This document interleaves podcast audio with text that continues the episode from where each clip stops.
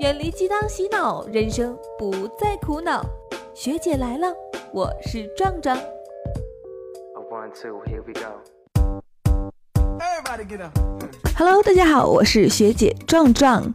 之前在节目中我们有讲到说，大学老师告诉我们，上大学一定要谈一场恋爱，然后体验一下分手的感觉。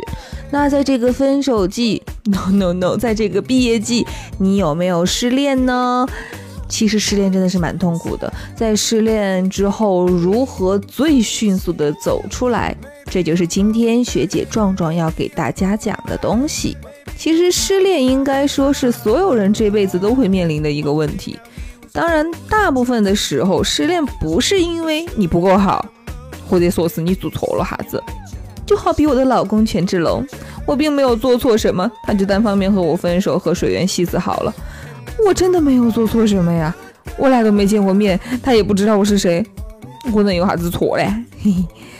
当然，水原希子也和权志龙分手了。我相信我们家龙龙也是没有做错任何事情的。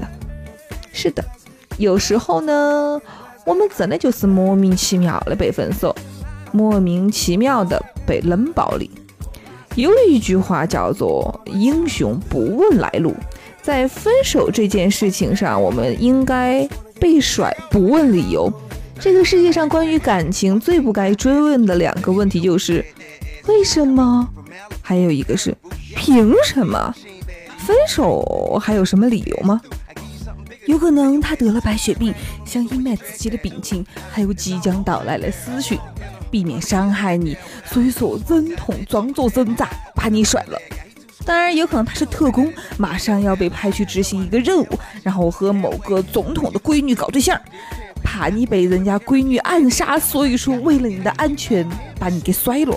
当然，这个世界上是有很多很善良的分手理由的，确实有，但是一般那些都会存在在书籍里面，还有韩国欧巴那种电视剧里啦。我见过最善良的分手理由就是男生要出国工作，怕一去三四年前途未卜，耽误了女生。所以说呢，别人向你提出分手，不管你多么心有不甘。也不要哭天抢地的，半夜坐在他家门口等他回来，追问一句：“到底为什么要和我分手啊？”这样他也难堪，你也难堪，而且通常情况下你是问不到真正的理由嘞。有很多女孩学妹哈，分手以后明明很难过，但就是要假装没关系。当然，我们都要面子，都不想别人看见自己最脆弱的那一面，也不想情景内的为我们担心嘛。甚至一个人的时候都要硬撑，不许自己掉泪，不许自己想念，强撑着去工作，强撑着微笑。哎呀，这样的宝宝，学姐来给一个远程的抱抱。抱抱之后，学姐还是希望你们能够给自己一个想哭就哭的期限。学姐在自然是比你们大一些哈，身边结婚的不少，抱娃儿的其实也有了，连娃儿打酱油的都有了。有一个朋友经历了一次离婚，他好起来的速度比我想象中的快太多了。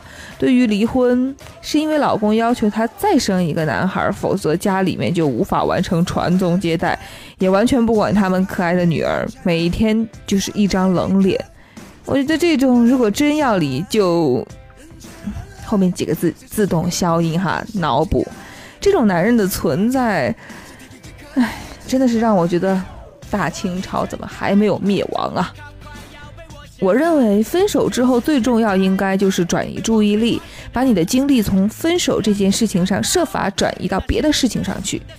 我也知道生活中突然少了一个人，那种感觉空落落的哈，有点痛。就像时间突然空出了四分之三，像你突然明明很忙，但是却变得无所事事，整个人都很空。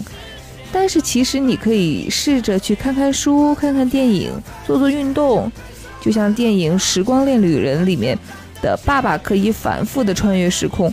当他儿子问他：“爸爸，你一般穿越回去都干什么呀？”他爸爸都会说：“我穿越回去看书，我真的想多看一些书。”所以说，如果现在的你是失恋的，不需要穿越时空，凭空就多出了很多时间呢？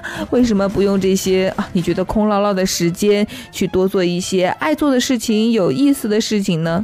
其实说了这么多，也是因为每天都看到很多女孩啊，多愁善感，发着鸡汤文。但其实啊，学姐有一个观点感触，就是女人真的进化的比男人要好。越高等的生物越看重感情，失恋之后走不出来的女孩的数量远远大于男孩。没错，男人的忘性真的是挺大的。怎么到了后面我们这么的励志，有点不太像我们的风格？但是有一句话我还是要说，就是嗯，被摧毁过的人康复之后你会更坚强，被摧毁过的生活一旦重建，一定会。